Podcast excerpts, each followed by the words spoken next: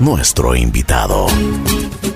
Buen día, buen día, buen día. Aquí estamos en Así es la vida. El día de hoy tengo como invitados a Verónica Chauca y eh, también a Fernando Villarreal Chauca, quienes estaremos conversando con, ellos un poquito. Él es, él es policía eh, y sufrió un accidente eh, bastante grave. Vamos a conversar con ellos. Buenos días, ¿cómo están? Doña Verónica y Fernando, buenos días, ¿cómo están? Buenos días. Muy buenos días. Muy bien, gracias el día de hoy. Qué bueno, me alegro muchísimo. A ver si es que vamos conversando un poquito. Eh, Fernando ha tenido mucha actividad en, su vida, ha sido un gran deportista, una, una persona que ha estudiado, se ha preparado, de lo que tengo entendido, él lo, después de haber terminado sus estudios, su bachillerato, su ilusión era ir y enrolarse en las filas de la policía. A ver si es que me cuentan un poquito, por favor. Pues así es. Eh, a mi hijo le nació esto eh, de un momento a otro, pues por la admiración que le tenía a su abuelo, que también formó parte de la Policía Nacional. Entonces, viendo la labor que ellos hacían, pues le nació esta, esta, esta valiosa eh, el valor para poder llegar allá, ¿no? Entonces, ilusión.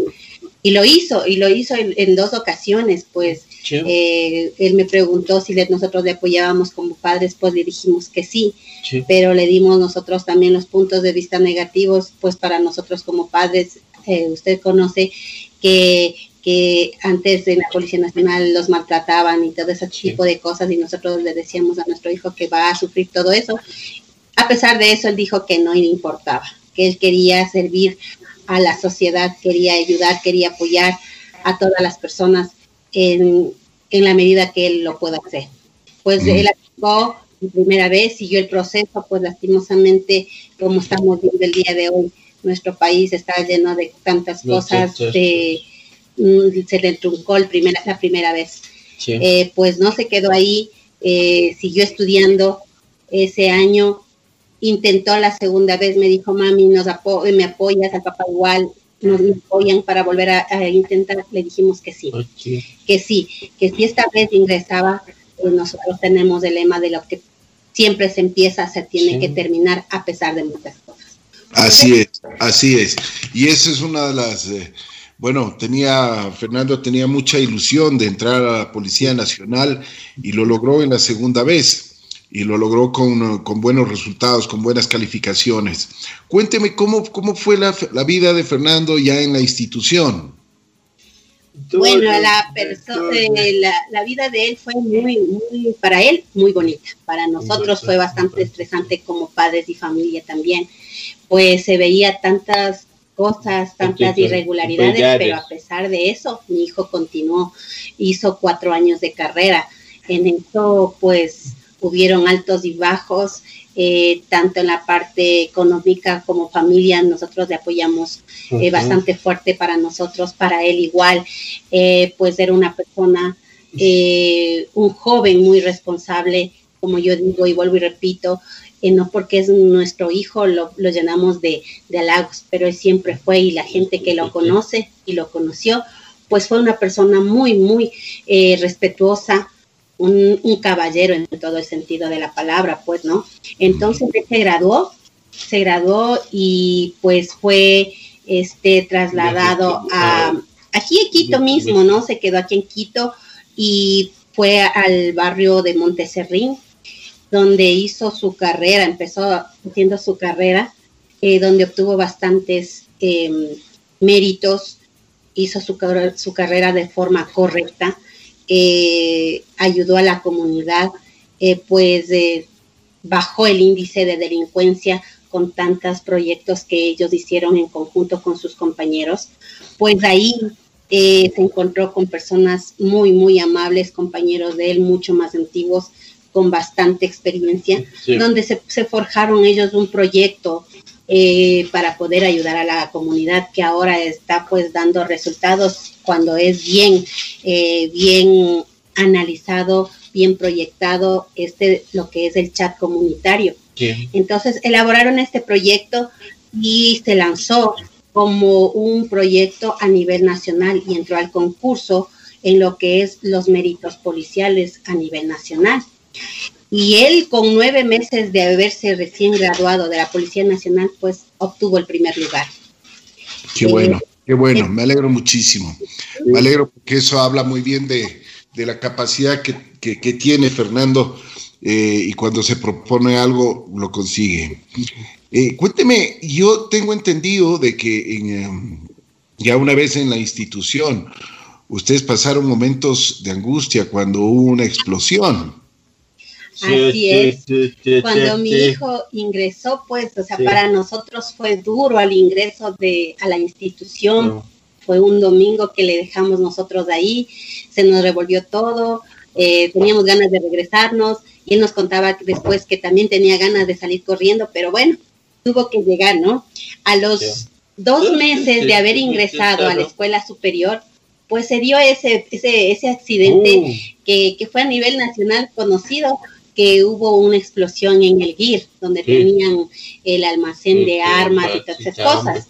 Entonces hubo la explosión que fue bastante grande, oh. hubo bastante destrucción material y todo. Eh, los muchachos este, eh, sufrieron algunos heridas y todo. Entonces, nosotros no sabíamos, pues mi esposo y yo somos eh, profesores y nosotros encerrados en las instituciones no podíamos salir, pues no nos entendían nuestras autoridades que nuestro hijo estaba, pues no sabíamos cómo. Entonces, pues eh, ya hicimos llamadas telefónicas, no teníamos contacto con nuestro hijo, no sabíamos nada de él. Pues ya llegamos en la tarde, tuvimos por ahí una amistad que nos estaba dando, eh, averiguando qué pasó con él, y pues nos dijo, sí, sí está bien, pero nosotros como papás no podíamos sentirnos tranquilos, pues llegamos a casa porque no nos dejaban bajar a Puzuki a ver, a buscarle a nuestro hijo, pues dijimos, pues en las manos de Dios dejamos todo. Llegamos a casa y nosotros aquí sentados lamentándonos, ya nos dieron noticias de que les llevaron a un cuartel. Y cuando de pronto sentados tomando un café en la tarde, vemos una sombra, vemos una sombra parado afuera por la ventana y digo, ¿quién es? Cuando besan con todas sus cosas, me dijo, mami, aquí estoy. Aquí estoy y eh, pues estoy sano y salvo, gracias a Dios. Esa fue nuestra, nuestro primer susto. Dios, eh, dando gracias a Dios, pues nuestro hijo, nuestro hijo está bien, la primera mm. paz. ¿Ya? Ajá, entonces sí, sí nos contó todas las peripecias que pasaron, toda como él ayudó a sus compañeras, a sus compañeros, entonces sí, ahí vimos nosotros el alma que tenía él de ser solidario y ayudar a las personas. Qué bien, qué bien. Y eso, eso me alegro muchísimo por, por Fernando. Bueno, él, Fernando tiene una participación en, una, en, el oriente ecuatoriano. Eh, tuvo una participación cuando fue enviado para... Eh, había algunas manifestaciones en las cuales, eh, y eso quisiera que me cuente más o menos cómo fue, qué es lo que tenían que hacer, cuál era la labor que tenía que desarrollar Fernando allá y qué pasó, porque ahí sufre un accidente, sufre una, pues algo, algo que realmente le cambia totalmente la vida. Pues ahí empieza el cambio de vida de mi hijo. Como yo le vuelvo y le repito, pues estamos en un país de corrupción. Eh, a pesar de todo eso, mi hijo no le importó, no le importó nada porque justo fue un viernes que él salió de Franco y estábamos aquí en la casa, como yo le digo, ese se desvivía por las personas para ayudarles. Y dijo, mami, yo tengo que regresar el sábado porque tengo que dar una charla a la comunidad. Pero ya para esto ya le habían trasladado al barrio de San Carlos. Entonces él empezó a dar charlas, ¿no? Y cuando de pronto en la noche le llamo yo por teléfono, le dijo, mi hijo, ¿a qué hora regresas? Me dice, mami, dice, ya te llamo porque ahorita estoy ocupado. Yo sorpresa me llama a las 8 de la noche y me dice, mami, y dile a mi papi que por favor me recoja todos mis uniformes, camuflaje, todo, todo, todo, porque tengo que salir para el para Pananza. Le dijo, ¿a dónde? A Morona, Santiago. Entonces yo me quedé rara, ¿no? Y el papá también dice, pero ¿cómo si está en Franco? Pero ya estábamos en estos problemas de la empresa minera EXA, que lo, la comunidad Schwarz no dejaba pues para, para que ingresen, ¿no? Entonces estaban ya turnándose de 15 en 15 eh, miembros de la policía a, prestar apoyo a esa minera. Entonces le dieron, le dieron un comunicado y dice, mami, ¿sabes qué? Me mandan para allá. Entonces le comunico a mi esposo, mi esposo se pone en la labor de buscar todos los uniformes para tenerle listo la maleta. Entonces cuando llega, el, ya llegó en la noche, nos pusimos a arreglar la, maleta de él. Me dice, necesito parches, necesito. Con el papá se fueron a buscar todo el domingo para que le borden parches y todo. Entonces, pero uno como madre, uno empieza a sentir, uno como familia empieza a sentir. Digo, pero mi amor, no puedes irte porque tú estás en Franco y no estamos en estado de excepción como para que a ti te manden. Entonces dice, mami, tengo que cumplir. Pero en eso mi hijo me dice, mami, te, te comento algo. Dice, a mí no me toca ir a, esa, a ese apoyo, me toca ir a otro compañero. Pero como es hijo de un coronel, le mandan al hijo de don Lucho, como ellos tratan, ¿no? Entonces le dijo, mi amor, entonces no te vayas. Yo diciéndole que no se vaya, pero él dijo, no, yo me voy, tengo que presentarme a las 7 de la mañana, mami, allá en Pananza. Le digo, ¿y ahora cómo te vas? Dice, mami, me voy en mi carro. Le dijo el papá, yo te acompaño. Dijo, no, papi, yo me voy solo. Yo tengo que ir. Así que el domingo a las seis de la tarde, por primera vez yo le había llorado y le había dicho, mi hijo, no te vayas. No importa si te ponen una mancha en tu hoja de vida, pero no te vayas. No, por Dios, no te vayas. Mi hijo lo que me respondió, me dijo, mami, no hay ningún problema. Son solo 15 días los que me voy. Y hoy ya regreso. Entonces, yo llorando, pues, pues le dejamos ir con, mi esposo, con mi familia, se fue. Le digo, pero llámame por teléfono, por favor, a cada momento para saber que estás bien. Pues llegó a las 3 de la mañana en su carro y le dije que descansara, pero él pues dijo, mami, me voy a quedar dormido, tengo que presentarme, me voy a alistar. Así que 7 de la mañana en punto él estuvo presentándose ante su autoridad. Y la misma autoridad de él le había dicho, si tú no estás aquí en la lista, está otro compañero tuyo. ¿Por qué estás aquí? Me mandaron y debo cumplir. Y este coronel también le dice, ¿sabes qué? Como no estás en la lista, regrésate. Regrésate a Quito. Y mi hijo le dice, no, yo tengo que cumplir una orden. ¿Cómo regreso yo si no cumplo? Pasó el día lunes, hablamos por teléfono, muy bien, Llegó martes, hablamos por teléfono. Llegó miércoles, seguíamos chateando con mi hijo miércoles 14 de diciembre del 2016. Regresé, hacíamos chistes con mi hijo por teléfono y regreso a la casa y más o menos, como dicen unos como sentimiento de madre, se siente, se siente. Más o menos tipo cuatro y media de la tarde, yo estaba trabajando y me cogió un, no sé, algo en el corazón. Y dije, no quiero trabajar más. A las 5 de la tarde me estaban llamando a decirme que a mi hijo le habían disparado en la cabeza, que tuvo un accidente. El mundo caía, el mundo se me derrumbó. Dije, Dios mío, en, en tus manos encomiendo la vida de mi hijo. Le llamé al papá y le dije que dónde estaba y me dijo, estoy regresando a casa. Le comuniqué lo que había sucedido con nuestro hijo porque fue una emboscada que les hicieron la comunidad Shuao al camión donde estaba mi hijo, porque mi hijo fue a apoyar que no haya disturbios, no haya oh. peleas, no haya nada. Y él eh, no le deja ir, estaba como jefe mi hijo de un núcleo de allá un policía le dice, no, tranquilo, yo voy, quédate tú, yo voy. Y le deja ir y él coge el arma, el casco, el escudo y se va. Y sale corriendo con otro policía y se encuentran con unos militares que también estaban yendo a, prestar ayuda, apoyo. Y se suben al camión. Que un, un minuto antes de llegar al punto les emboscan y empiezan a disparar al camión. Entonces hubo bastantes militares heridos el compañero de mi hijo murió al instante y quedó mal herido en la cabeza. Pues la misma bala que atravesó el compañero le atravesó a mi hijo. Pero Dios es grande y mi hijo está fundida. El miércoles 14 de diciembre del 2016 sufrió el accidente. Qué lamentable, muy lamentable. Eh, pero que tengo entendido le llevaron eh, inmediatamente hasta un hospital en la ciudad de Cuenca.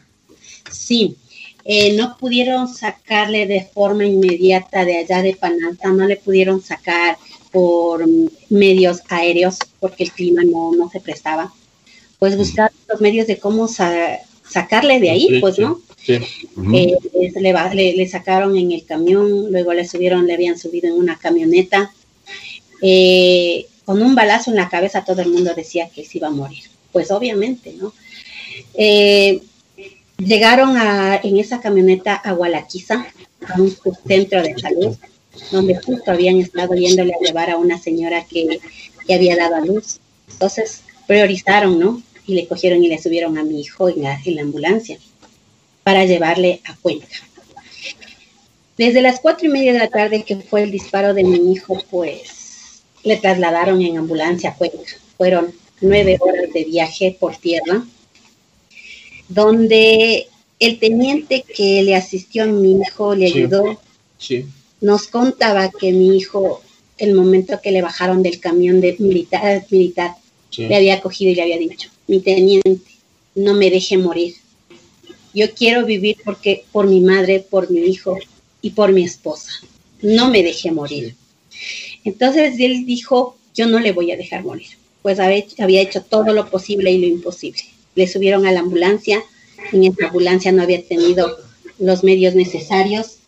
No, pues le habían ayudado como había podido. Mi hijo no perdía el conocimiento, no decía que no se, no se desmayaba, él estaba eh, despierto, no perdí el conocimiento. Pues ahí tuvieron que, tuvieron que pedir este permiso para poderle sedar. Y le, hicieron caer en coma, pues a mi hijo. Y él llegó jueves una de la mañana, para amanecer jueves, el jueves 15 de diciembre, llegó al hospital del Río de Cuenca. Nosotros también hicimos lo posible para podernos trasladar allá a Cuenca con mi esposo y llegamos justo. Mi hijo llegaba al hospital, nosotros aterrizábamos ahí en el aeropuerto y llegamos. Ahí fue, pues, ¿no? Que nos comunicaron el estado de mi hijo que era bastante grave. Eh, tuvo que, le ingresaron a las 2 de la mañana para hacerle una cirugía. Terminó la cirugía a las 7 de la mañana. Nos llamaron a nosotros como padres a comentarnos que, que la cirugía fue un éxito, decía el médico eh, ahí el doctor Carlos Arias, neurocirujano. Perdón, eh, perdón eh, señora, quería a ver si es que nos, eh, nos explica en, qué parte entró el, disparo de la cabeza en, en, la cabeza de Fernando. En la parte occipital, en la posterior, en la parte de la nuca y salió por la frente, por la mitad. Dios mío. Ya, entonces el doctor Carlos Arias nos llama y nos comunica y nos dice, ¿ustedes creen en Dios? Le dijimos sí. Entonces nos dijo, yo hice como médico todo lo que estuvo en mis manos y más. Lo único que ahora ustedes tienen que hacer es pedir a Dios para que su hijo viva. Porque yo lo que les puedo decir es que su hijo no tiene ni el 1% de probabilidades de vivir. Y si es que él vive, lo va a hacer como un vegetal. Porque puede darse que él eh, tenga un, como unas convulsiones por la misma por la misma herida que tenía en su cerebro. Dijo, puede vivir, como puede vivir minutos, puede vivir horas, puede vivir días, hasta semanas y él puede morir. Entonces nosotros nos aferramos tanto a Dios, que le pedimos y dijimos que qué es lo que podemos hacer para que nuestro hijo se pare. Es impresionante verle a mi hijo en una cama, inactivo, con una cabeza inmensa que parecía explotar, sus ojos eran negros, entubado, con un poco de alambres en su pecho, en la boca. Era impresionante. Nosotros decíamos, Dios mío, no puedes llevarte a nuestro hijo, no puedes llevarte. Pues las adoraciones se dieron y los ángeles existen. Ahora nosotros decimos, existen, están a nuestro lado, pero nosotros no los queremos ver, nos tapamos los ojos. Pero en este instante llegaron los ángeles. A mi hijo le sucedió esto el miércoles de, 14 de diciembre y llegó nuestro ángel el, más o menos el 20 de diciembre, que ingresó y nos dijo, déjenme ingresar para ver. Entonces le permitimos la entrada a la UCI, estaba bien. Salió con una sonrisa, pero impresionante el hombre. Y nos dice, él se va a poner bien, él se va a recuperar, él sí se va a recuperar. Pero nosotros no veíamos signo de que mi hijo se recuperaba. Dijo, no, se va a recuperar. Entonces pasaron los días y le veíamos nosotros con mi hija también, que, mi hijo movía las piernas, movía el brazo, pero el médico nos decía, son movimientos involuntarios y nuestras esperanzas se iban al piso. Mm. Desde el 22. Estaba totalmente, él estaba, él, él, eh, sí tenía conciencia en ese momento o estaba, él estaba en coma, él estaba en coma. Nos decían que le hablemos, que le digamos pues hicimos contacto con el Papa Francisco en Roma. Orábamos a las 5 de la tarde de manera conjunta con él. Pues un 22 de diciembre yo estaba deshecha, ya no, ya no daba más porque mi hijo no daba señales de que iba a despertar. Pues a las 6, 7 de la noche llegó, ya no era hora de visitas, nosotros permanecíamos en el hospital ahí con mi esposo. Pues deshecha, me encuentra nuevamente este ángel que le comentó me dice, ¿qué pasa, madre? ¿Qué pasa? Le digo, es que mi hijo no se despierta. Entonces ingresó él nuevamente a verle y salió con esa sonrisa. Me dice, madre, él se va a poner bien, él se va a recuperar, él va a abrir los ojos en dos días. En dos días él abre los ojos y se va a empezar a recuperar. Lo dicho se hizo realidad. El 24 de diciembre del 2016, mi hijo abrió los ojos impresionante. Abrió los ojos mi hijo porque le había dicho, Damián, despiértate, ya es hora, te estamos esperando, tu hijo, tu hermana, tu papá, todos tus tías, tus tíos te estamos esperando acá, despiértate. Y cuando de pronto abrió los ojos, él soltó una lágrima y simplemente le dije, me reconoces. Si me reconoces, solo cierra los ojitos. Y cerró los ojitos había conversado yo con el médico y le había dicho que la, hinchazón de la cabeza, que en qué tiempo iba a bajar, y me había dicho en tres meses por lo menos para que baje la hinchazón de su cerebro. Pues fue impresionante. A mi hijo se le deshinchó su cerebro en diez días. En diez días se quitaron todos los moretones de su carita y empezó su recuperación increíblemente.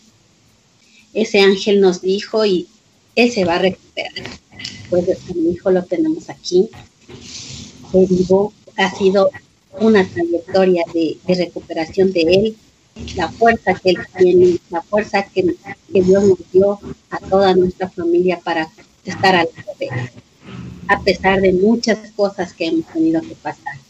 Mm. Son ya prácticamente cuatro años de, este, eh, este evento que lastimosamente le tiene en, eh, con muchas, eh, eh, diríamos, con, con, una disminución de todas sus capacidades. como usted dice, los ángeles le ayudaron, le dieron una, una es, es, la fe que ustedes tienen en Dios y le recuperaron a su hijo, mientras ahora se encuentra en terapias. ¿Cómo se encuentra él? Cuéntenos, o sea, ¿cuál es, cuál es el estado que se encuentra Fernando hoy por hoy? Muy bien, muy bien. Pues como le escucha, está en este momento ya hablando. él ya camina solo.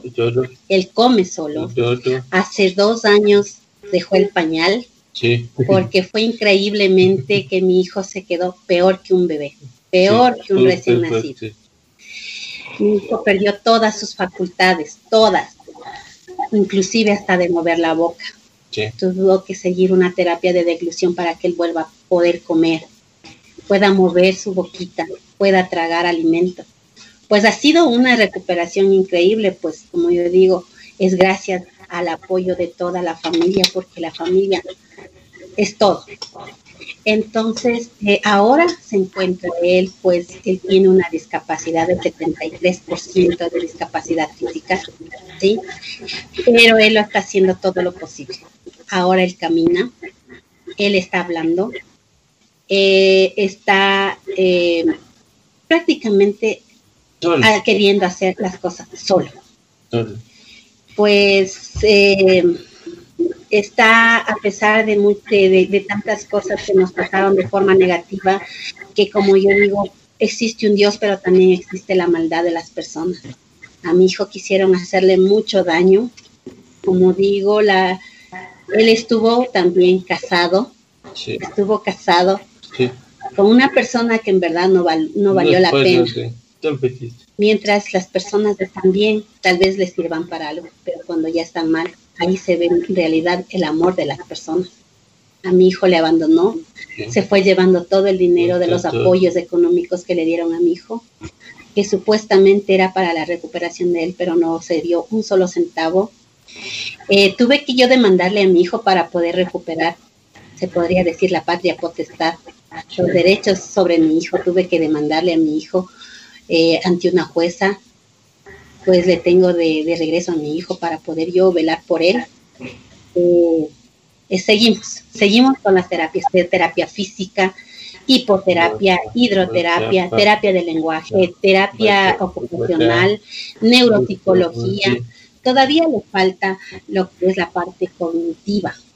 Él todavía no puede escribir, él todavía no puede leer, pero se está, pero se está recuperando en todo lo que él cabe. Y él tiene la ilusión y él nos dice que él quiere volver. Él no quiere quedarse aquí en la casa. Estamos luchando porque en la policía no le den la baja. Sí. Dígame una cosa, dígame una cosa, eh, doña Verónica. Mm, eh, ¿Tuvieron apoyo de la institución? En, en, en su momento no. No. No tuvimos el apoyo. Eh, directamente me imagino, que ellos cubrieron todos los gastos médicos, ¿o no? Ya, eh, pues en esos instantes, eh, como usted sabe, cuando hay algo, ellos se, se vienen, vinieron, vino el ministro en ese tiempo, el ministro que estaba em, de encargado, que fue Diego eh, Fuentes, vino, vino el comandante general de la policía, nos ofreció todas las ayudas, sí, eh, lo que fue la parte de hospitalización, todo eso cubrieron los gastos.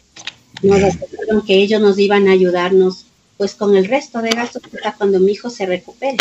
Lastimosamente, las malas interpretaciones, la mala comunicación, eh, no se, pudo, no se pudo ver directamente para mi hijo, porque los beneficios fueron para, como le decía, para la esposa de mi hijo. En esta sociedad pues hay tantas irregularidades. en este caso la esposa era la que recibía todo y mi hijo no. Mi hijo estaba conmigo y no, no recibía nada. Pues nos limitaron muchas cosas. en ese instante sí hubo o sea, el apoyo, pero es limitado. Cuénteme, cuénteme ahora, ahora ustedes están haciendo terapias todos los, todos los días. Hay una, hay una buena recuperación de su hijo. Sí, excelente recuperación. Se está recuperando y va a seguir recuperándose con la gracia de Dios. Sí, tenemos una buena recuperación. ¿Qué dicen los doctores? Los doctores no nos dan ningún, ningún pronóstico porque todo en él es inesperado. Todos los, diagnósticos que ellos nos dieron cambian, cambian. Como le decía al inicio, nos dijeron que mi hijo no iba a vivir y está vivo. Que mi hijo no sabemos si va a volver a hablar, está hablando. Poco, de manera limitada, pero está hablando que mi hijo no va, no va a ver, está mirando. que mi hijo no va a caminar, está caminando. Entonces ellos nos dicen también, los médicos, que es algo incierto, que con él no se sabe hasta dónde vamos a llegar. Mm. Qué bueno, me alegro muchísimo que eh, se siga recuperando su hijo. Qué lamentable accidente, ¿no?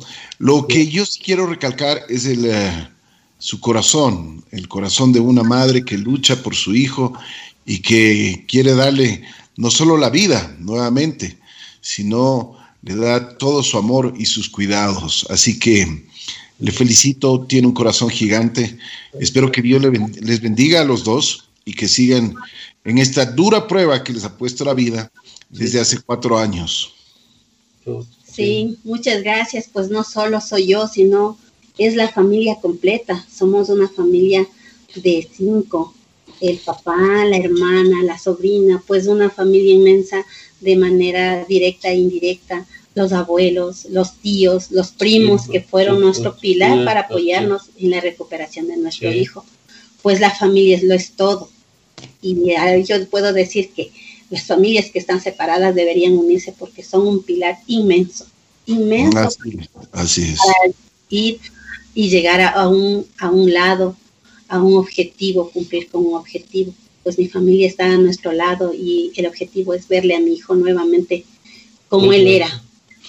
Como él era. Me están, me están pidiendo dónde le puedo localizar a usted, doña Verónica, para ver si es que pueden facilitarle alguna ayuda, eh, pueden contribuir con la salud de su hijo. Muchas gracias. Eh, nos podrían eh, a, mi, a mi celular, Dios les pague a todos los que nos están apoyando y nos están escuchando. Pues mi teléfono es el 099 830 2565 pues nosotros estamos luchando por nuestro hijo, por la recuperación. Ahora estamos buscando lugares donde podemos llevarle a mi hijo, pues sabemos que en, Argentina hay un instituto de afasias, porque mi hijo tiene una afasia de broca, la que le limita el, lenguaje. Pues estamos viendo con eso. Y les agradezco muchísimo a todos, a todos los que nos quieran apoyar. Dios les pague. A usted, muchísimas gracias también por darnos la oportunidad de conocer la historia de su hijo. Y con esa valentía que usted tiene, pues yo creo que va a salir adelante. Le agradezco muchísimo, doña Verónica, muy gentil por, por habernos acompañado esta mañana desde, desde, desde JC Radio en Así es la Vida en nuestro programa. Pues, muy gentil. Yo quisiera eh, presentarle a mi hijo, yo quisiera que a él él les diga unas palabritas para que vean que él está ahora nuevamente hablando. Adelante, Fernando. hola, ¿qué haces? Muy bien, ya estás. Qué bueno. ¿Cómo te encuentras, Fernando?